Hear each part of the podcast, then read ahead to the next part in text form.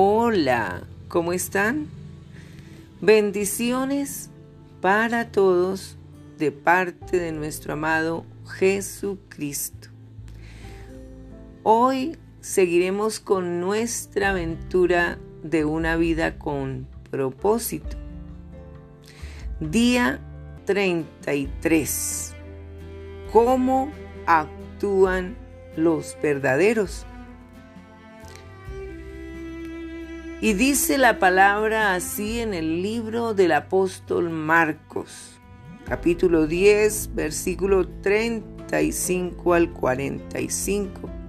Y es una petición del apóstol Santiago y del apóstol Juan. Entonces Jacobo y Juan, hijos de Zebedeo, se le acercaron diciendo, Maestro, querríamos que nos hagas lo que pidiéremos. Él les dijo, ¿qué queréis que os haga? Ellos le dijeron, concédenos que en tu gloria nos sentemos el uno a tu derecha y el otro a tu izquierda. Entonces Jesús les dijo, no sabéis lo que pedís. Pedíais beber del vaso que yo bebo, o ser bautizados con el bautismo con que yo soy bautizado. Ellos dijeron, podemos. Jesús les dijo, a la verdad, del vaso que yo bebo, beberéis, y con el bautismo con que yo soy bautizado, seréis bautizados. Pero el sentaros a mi derecha y a mi izquierda no es mío darlo, sino a aquellos para quienes está preparado. Cuando lo oyeron los diez, comenzaron a enojarse contra Jacobo y contra Juan. Mas Jesús, llamándoles, les dijo, Sabéis que los que son tenidos por gobernantes de las naciones se enseñorean de ellas y sus grandes ejercen sobre ellas potestad.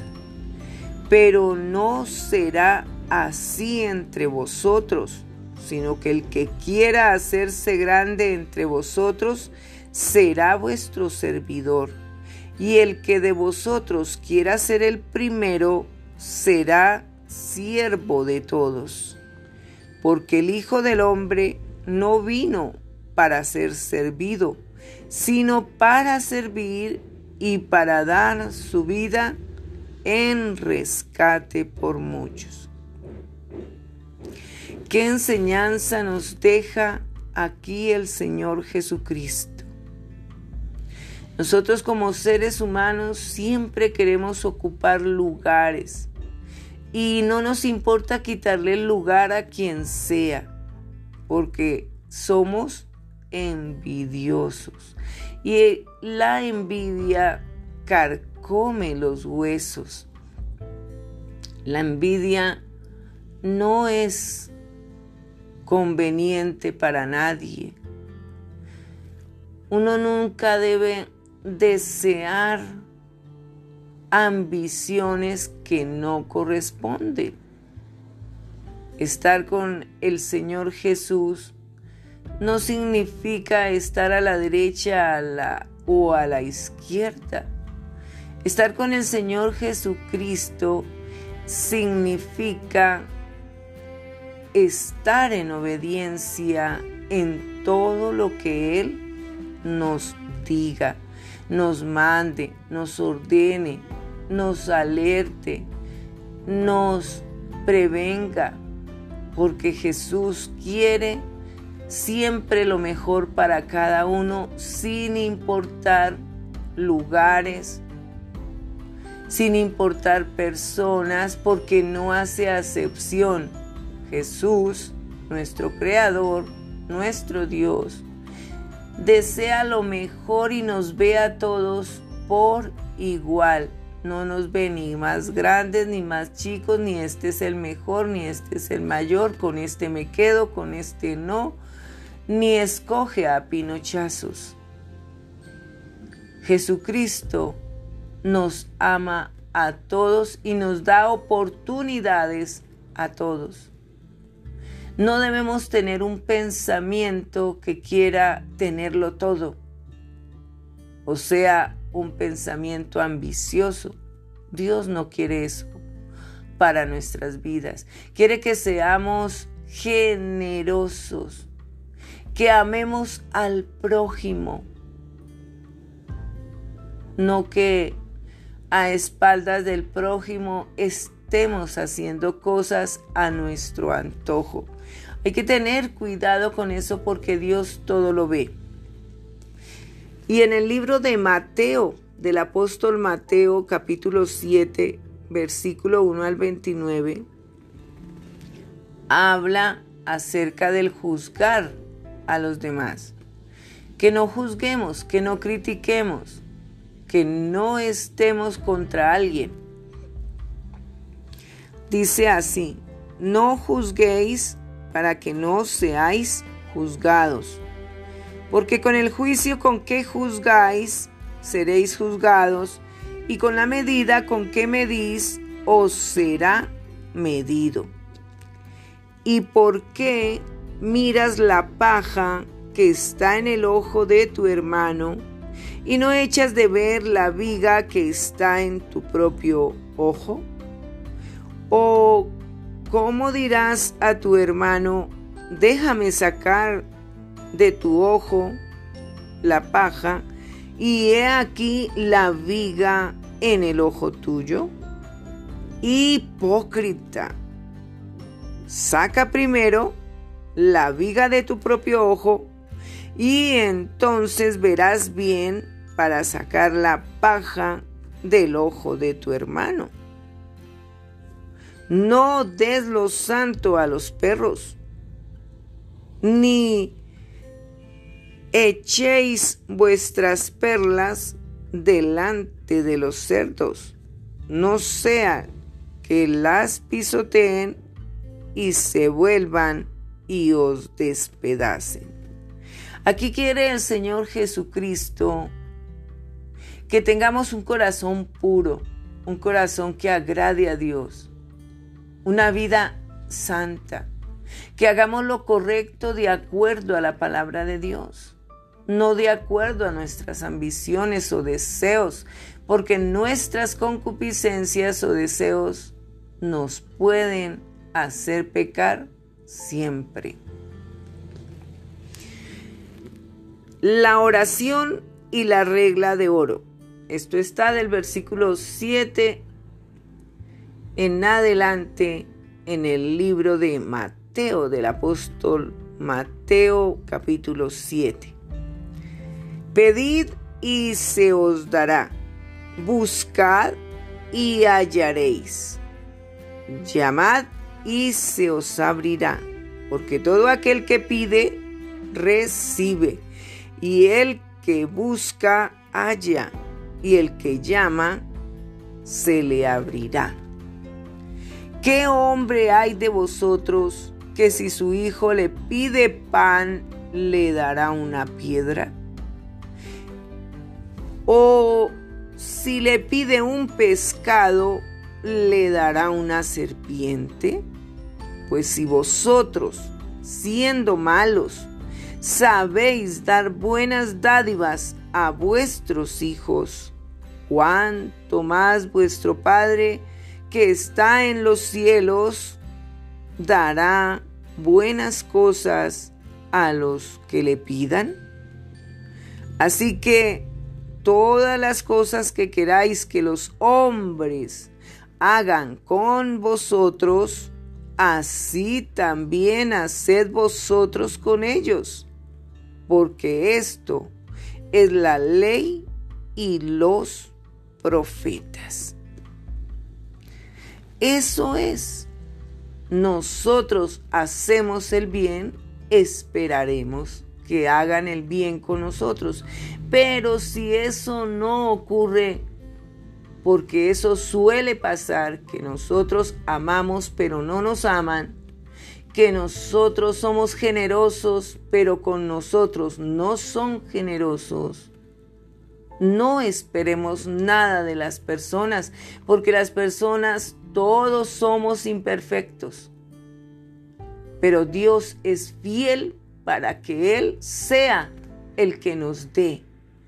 Dios es el que va a bendecir nuestras vidas. Las personas no van a corresponder como nosotros querramos, porque los seres humanos por naturaleza somos pecadores y por naturaleza somos rebeldes y siempre solemos estar los unos contra los otros. Y esto es una gran verdad incluso siendo de la familia de carne.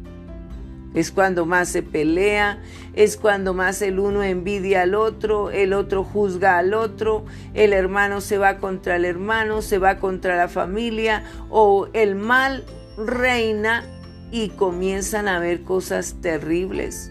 El hijo mata a su madre, mata a su hermano, porque se permite que los espíritus de maldad entren en las vidas por no obedecer a Dios.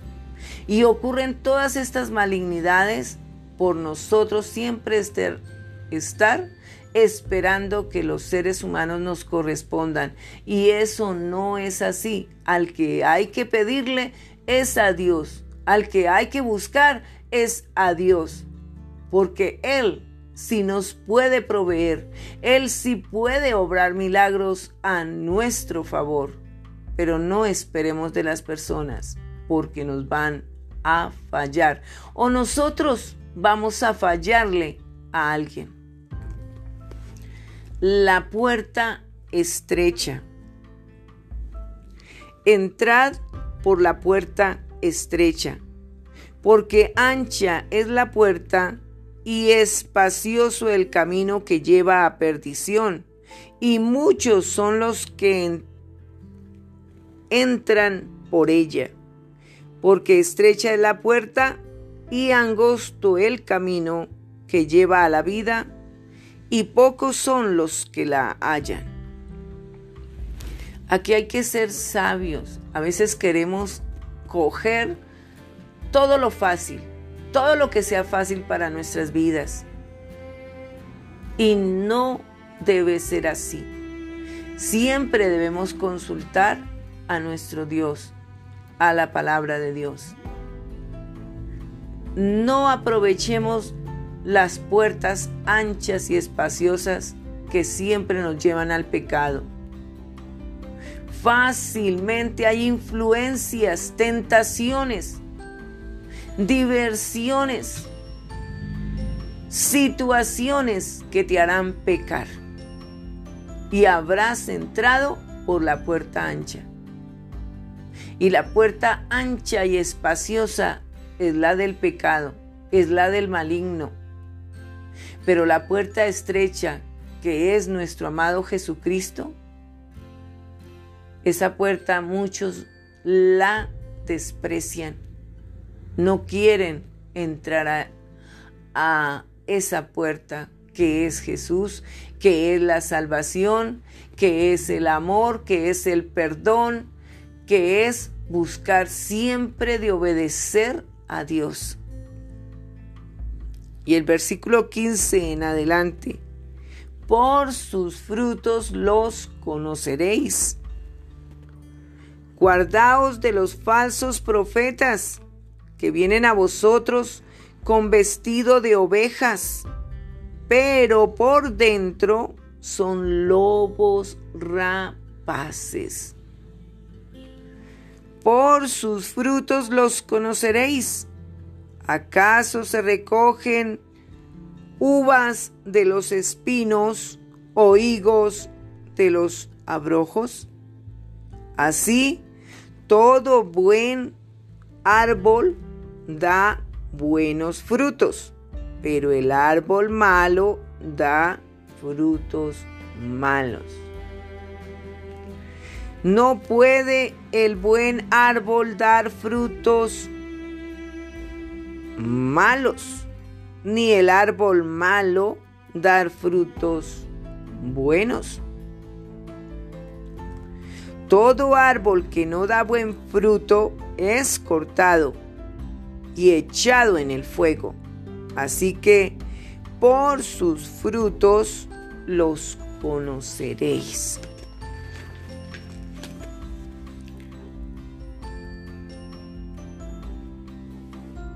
Nunca os conocí. Versículo 21 al 23. No todo el que me dice, Señor, Señor, entrará en el reino de los cielos, sino el que hace la voluntad de mi Padre que está en los cielos. Muchos me dirán en aquel día, Señor, Señor, ¿no profetizamos en tu nombre? Y en tu nombre echamos fuera demonios y en tu nombre hicimos muchos milagros? Y entonces les declararé, nunca os conocí, apartaos de mí, hacedores de maldad. Dios puede permitir que el malo llegue a hacer milagros, porque Dios nos da poder, nos da autoridad para hacer muchas cosas. Pero Dios se ha fijado que estamos en pecado y que estamos haciendo lo malo. A Dios no se le oculta nada porque Él todo lo sabe.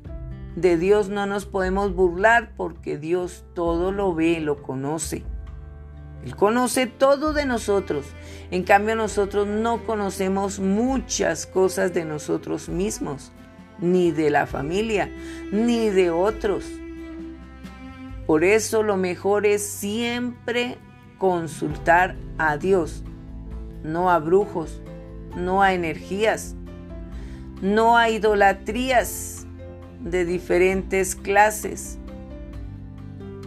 Usted a quien consulta, en quién está verdaderamente creyendo.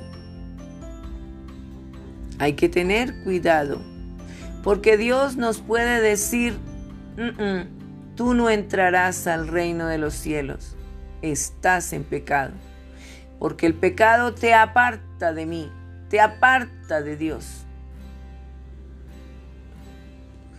Los dos cimientos. Versículo 24 al 29.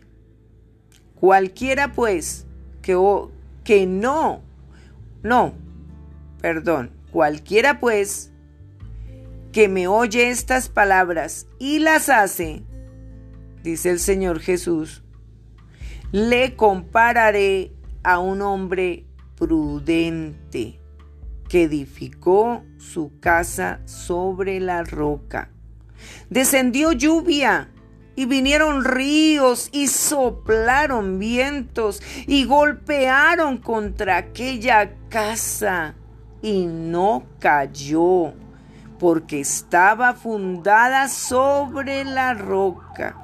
Y nosotros sabemos que la roca es nuestro amado Jesucristo. Y si nuestra vida crece, se desarrolla en esa roca, todo va a estar bien a pesar de las tempestades, a pesar de las circunstancias que nos golpeen. Nada nos hará caer porque la roca es nuestro seguro. Ahí estamos bien guardados. Pero cualquiera que me oye estas palabras y no las hace, le compararé a un hombre insensato que edificó su casa sobre la arena. Y descendió lluvia y vinieron ríos y soplaron vientos y dieron con ímpetu contra aquella casa y cayó. Y fue grande su ruina. Y cuando terminó Jesús estas palabras, la gente se admiraba de su doctrina, porque les enseñaba como quien tiene autoridad y no como los escribas. Es que escuchar la voz de Dios es temer a Dios, es hacer la voluntad de Dios y no la nuestra. Nos da temor, nos da miedo si pecamos y nos apartamos del pecado para estar siempre obedeciendo los mandamientos de Dios, su palabra. Porque si en nosotros permanece el enojo, la ira, la pelea, ahí estamos pecando. Si no perdonamos, si seguimos en el dolor, en la angustia, en la amargura, estamos pecando y no nos importa a Dios porque simplemente nos están haciendo daño. Eso pasa continuamente. Y Dios nos vive mostrando de quién estás dependiendo de tus emociones. ¿Por qué te olvidas tan fácil de mí? dice el Señor. ¿Por qué viene una circunstancia que no te agrada y, te apartas de mi palabra? ¿Por qué me haces a un lado por lo que te hacen tus hijos, por lo que te hace tu vecino o cualquiera en el mundo? Si tú confías en mí, no importa lo que esté pasando en el mundo, porque yo estaré contigo y te defenderé y te bendeciré, dice el Señor Jesús. Servimos a Dios sirviendo a los demás. El mundo define la grandeza en términos de poder, posesiones, prestigio y posición. Nuestra cultura autogratificante con su, con su mentalidad de primero yo, comportarse como un siervo no es un concepto popular. La disciplina es necesaria en nuestras vidas y la disciplina viene de parte de Dios que nos ama. Los discípulos discutieron acerca de quién merecía la posición más prominente. Dos mil años después, los líderes cristianos todavía se disputaban la posición y prominencia en las congregaciones, denominaciones y ministerios para eclesiásticos. Miles de libros son escritos para el liderazgo, pero pocos para el servicio. Todo el mundo quiere dirigir, nadie quiere ser siervo. Preferimos ser generales que soldados. Aún así los cristianos quieren ser líderes, siervos y no unos simples siervos. Sin un corazón de siervo serás tentado al mal uso de tu forma por interés personal. También serás tentado a usar eso como una excusa para disculparse del compromiso de algunas necesidades. A menudo Dios nos prueba nuestros corazones al pedirnos que que lo amamos en, en ciertas maneras. ¿Cómo sería el servicio? Para las para los que no fuimos formados. Tu ministerio primordial debe ser en el área para la cual fuiste formado, pero tu servicio secundario se lleva a cabo donde quiera que se necesite en el momento. Aquí hay que tener claro algo y muy importante. Muchos pastores o muchas denominaciones siempre quieren tener siervos y siervas rendidos ante ellos, a lo que digan las denominaciones, a lo que diga cada pastor o líder, y eso no debe ser así, porque los pastores, los líderes, eh, quienes estén en alabanza o servicio en la iglesia siempre tienen que estar conectados con Dios y hacer las cosas, hacer los proyectos, hacer todo lo que se haga en la congregación, tiene que estar bajo prueba de Dios. Todo fundado en Jesucristo, todo dirigido por la palabra de poder, la palabra de Dios, no a nuestra manera porque los pastores no deben tener esclavos y esclavas, porque los siervos y siervas significa ser esclavo. Y por eso muchos no quieren ni servir en la iglesia, porque o están ocupados o simplemente no quieren estar ahí sujetos a algo que los pastores o líderes les obliguen a las personas que tienen que estar sirviendo en diferentes horarios. Y eso tiene que ser voluntario porque cada persona tiene un hogar, un ministerio al cual deben ser responsables antes que cualquier congregación. Pero muchos se equivocan sirviendo como esclavos en las iglesias y se olvidan y descuidan a sus propios hijos, a sus propias esposas, a sus propios esposos. Y eso no debe ser así. Si tú vas a una congregación es a aprender, a ser discipulado, a servir voluntariamente.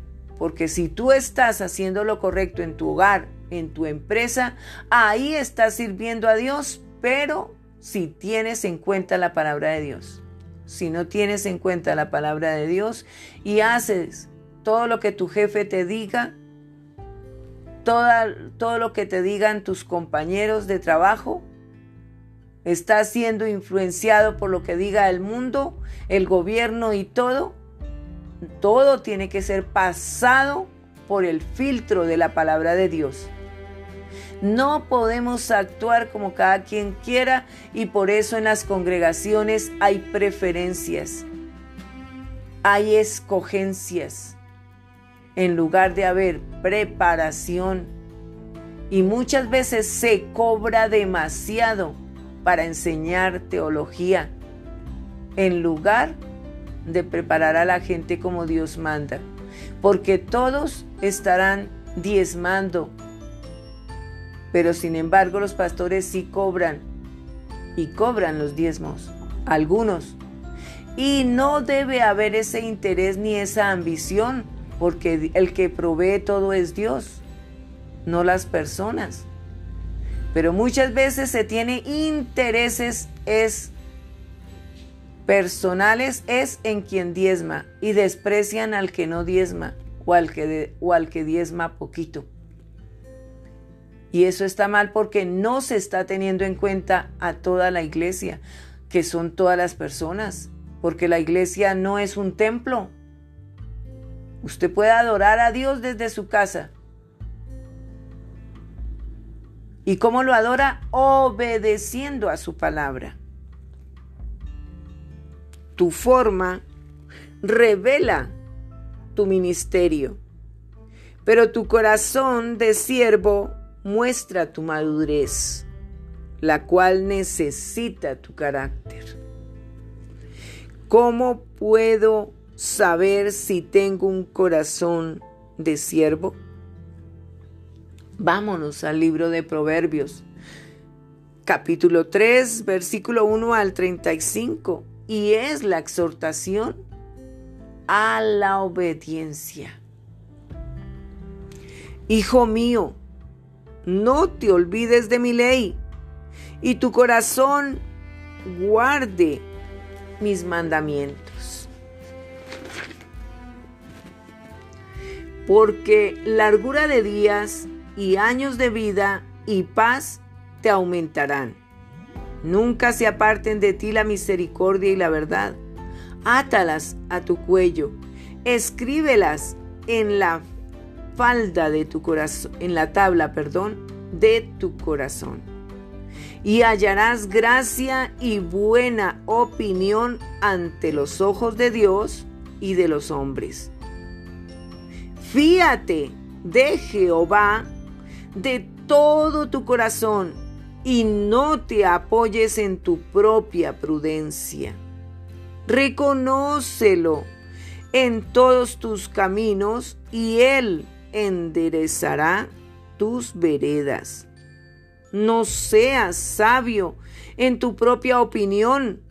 Teme a Jehová y apártate del mal, porque será medicina a tu cuerpo y refrigerio para tus huesos.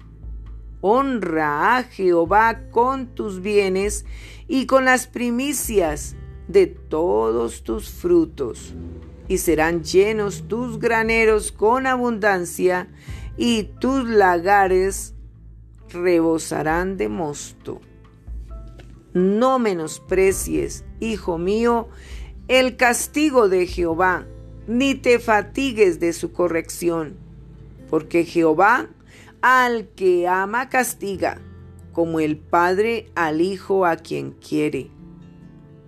Bienaventurado el hombre que haya la sabiduría y que obtiene la inteligencia, porque su genera, porque su ganancia es mejor que la ganancia de la plata y sus frutos, y su fruto, y sus frutos más que el oro fino. Más preciosa es que las piedras preciosas, todo lo que puedes desear. No se puede comparar a ella. Porque la sabiduría que viene de lo alto es más de desear que cualquier dinero, que cualquier posición, que cualquier viaje. Tengan cuidado con eso. No pierdan la sabiduría que viene de Dios. Largura de días está en su mano derecha, en la sabiduría en su izquierda riquezas y honra. Y aquí nos sigue hablando de la sabiduría porque es exhortarnos a obedecer la palabra de Dios, a obedecer a Dios. Sus caminos son caminos deleitosos y todas sus veredas paz. Esto es tener sabiduría. Ella, o sea, la sabiduría, es árbol de vida a los que de ella echan mano. Y bienaventurados son los que la retienen.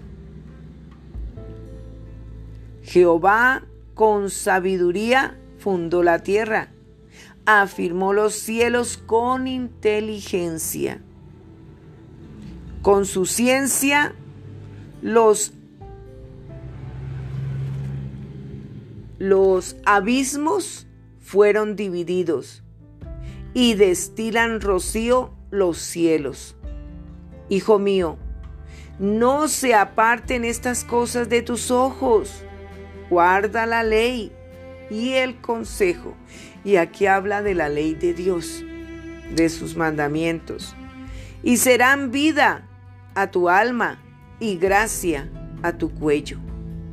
Entonces andarás por tu camino con y tu pie no tropezará. Cuando te acuestes, no tendrás temor, sino que te acostarás y tu sueño será grato. No tendrás temor de pavor repentino, ni de la ruina de los impíos cuando viniere. porque Jehová será tu confianza y él preservará tu pie de quedar preso. No te niegues a hacer el bien a quien es debido cuando tuvieres poder para hacerlo. No digas a tu prójimo, anda y vuelve y mañana te daré cuando tienes contigo que darle. No intentes mal contra tu prójimo que habita confiado junto a ti. No tengas pleito con nadie sin razón si no te han hecho agravio. No envidies al hombre injusto, ni escojas ninguno de sus caminos, porque Jehová abomina al perverso, mas su comunión íntima es con los justos. La maldición de Jehová está en la casa del impío, o sea, del incrédulo, pero la pero bendecirá la morada de los justos. Ciertamente, Él, o sea, Dios, escarnecerá a los escarnecedores y a los humildes dará gracia. Los sabios heredarán honra, mas los necios llevarán ignominia. Cada quien recibirá lo que da. Porque si estamos haciendo lo malo, pues ¿por qué siempre espera lo bueno? Y muchos malos reciben bienestar porque andan en su propio corazón de engaño. Muchos reciben grandes riquezas, pero ¿de qué forma? con engaño, con mentira, con pesas falsas, explotas a la gente. ¿Cómo estás siendo? Tu, ¿Cómo tu forma y tu personalidad te llevan a robar, a engañar, a violar, a estafar, a mentir? ¿Cómo es tu forma? ¿Qué debes quitar de tu forma, de lo que Dios creó en ti? ¿Perdiste todo lo que Dios creó en ti? ¿El ser un hombre de verdad? ¿El ser una mujer virtuosa? ¿Qué clase de identidad tienes ahora? Eh, ¿Tu identidad está en Cristo o la perdiste? ¿O la quieres tener? Es el momento de obtenerla. Dios quiere dártela. Y vámonos al libro de Eclesiastés, capítulo 11. Este libro lo hizo el, sabio Salomón, el hijo de David, del rey David. Y habla acerca de la excelencia de la sabiduría que viene de Dios. Echa tu pan sobre las aguas, porque después de muchos días la hallarás. Reparte a siete y aún a ocho, porque no sabe el mal que vendrá sobre la tierra. Si las nubes fueron llenas de agua, sobre la tierra la derramarán, y si el árbol cayere al sur o al norte, en el lugar que el árbol cayere, allí quedará. El que al viento observa no sembrará, y el que mira a las nubes no cegará. Como tú no sabes cuál es el camino del viento, o cómo crecen los huesos en el vientre de la mujer encinta, así ignoras la obra de Dios, el cual hace todas las cosas. Por la mañana siembra tu semilla y a la tarde no dejes reposar tu mano, porque no sabes cuál es lo mejor, si esto o aquello, o si lo uno o lo otro es igualmente bueno.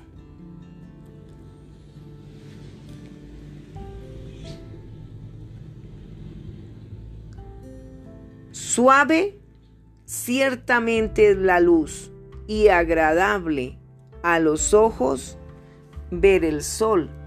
Pero aunque un hombre mira muchos años y en todos ellos tenga gozo,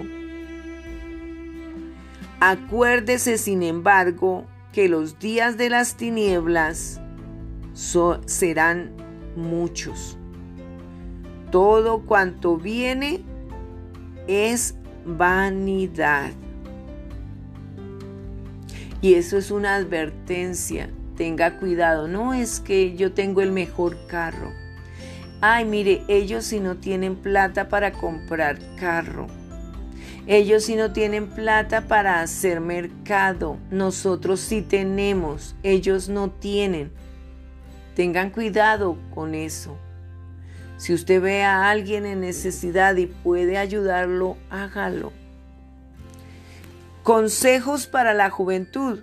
Son estos dos versículos, el 9 y el 10, para los chicos y chicas, los jovencitos. Alégrate joven en tu juventud y tome placer tu corazón en los días de tu adolescencia y anda en los caminos de tu corazón y en la vista de tus ojos pero sabe que sobre todas estas cosas te juzgará Dios. Quita pues de tu corazón el enojo y aparta de tu carne el mal, porque la adolescencia y la juventud son vanidad. Los chicos siempre quieren actuar a su manera. Y chicos, es mejor ser sabios. Porque cuando uno quiere actuar a la manera, a la manera de uno, nos gusta ser necios, nos gusta ser rebeldes. Cuando somos jóvenes, queremos es pensar lo que nuestro, nuestra carne desee y no debemos ser ignorantes. Hay que ser sabios, chicos y chicas. Porque cuando actuamos a la ligera y a nuestro antojo, vivimos pecando y vivimos doliéndonos, porque siempre habrá dolor. Siempre habrá momentos desesperantes cuando no obedecemos a Dios. Y en el libro de Hechos, versículo 28 del 1 al 10, está el apóstol Pablo en la isla de Malta. Y miremos este testimonio tan increíble de la forma eh, como actúan los verdaderos. Estando yo a salvo, dice el apóstol Pablo, supimos que la isla se llamaba Malta. Y los naturales nos trataron como nos trataron con no poca humanidad, porque encendieron un fuego, nos recibieron a todos a causa de la lluvia que caía y del frío. Entonces, habiendo recogido Pablo algunas ramas secas, las echó al fuego y una víbora, huyendo del calor, se le prendió en la mano. Cuando los naturales vieron la víbora colgando de su mano, se decían unos a otros, ciertamente este hombre es homicida, a quien, escapando del mar, la justicia no deja vivir. Pero él, el apóstol Pablo, sacudiendo la víbora en el fuego, ningún daño padeció. Ellos estaban esperando que él se hinchase o cayere muerto de repente, mas habiendo esperado mucho y viendo que ningún mal le venía, cambiaron de parecer y dijeron que era un Dios. Como vieron que la víbora no le causó muerte al apóstol Pablo, creyeron que el apóstol Pablo era Dios.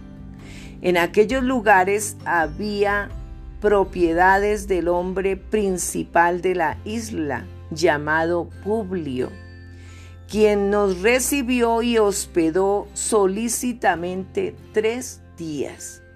Y aconteció que el padre de Publio estaba en cama enfermo de fiebre y de disentería. La disentería es un trastorno de inflamación del intestino, o sea, es una gastroenteritis. Enteritis. Entonces, hecho esto, también los otros, eh, perdón,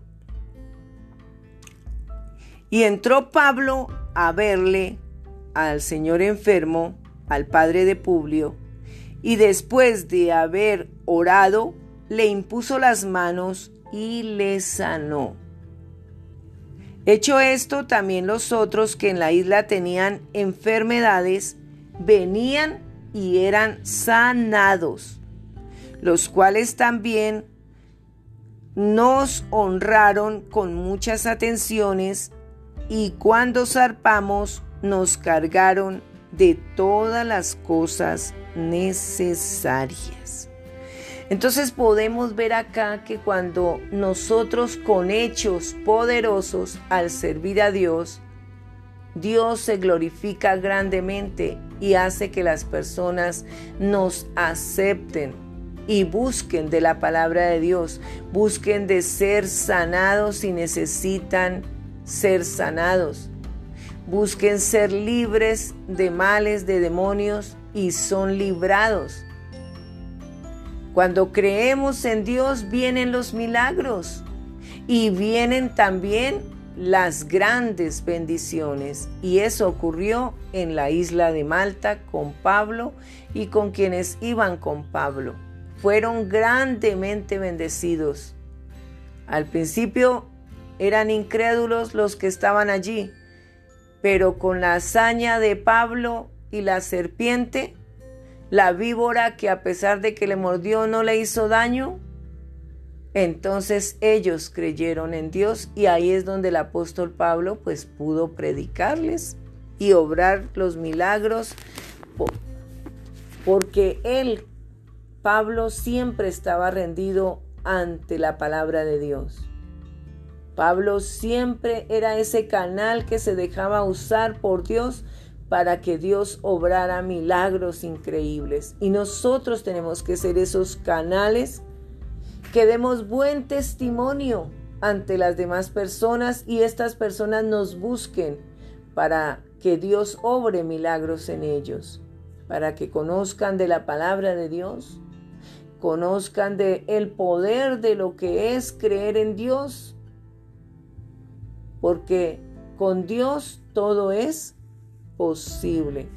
Un abrazo para todos y que la paz de Dios que sobrepasa todo entendimiento les guarde en sus vidas, en sus relaciones, en sus empresas, en sus proyectos.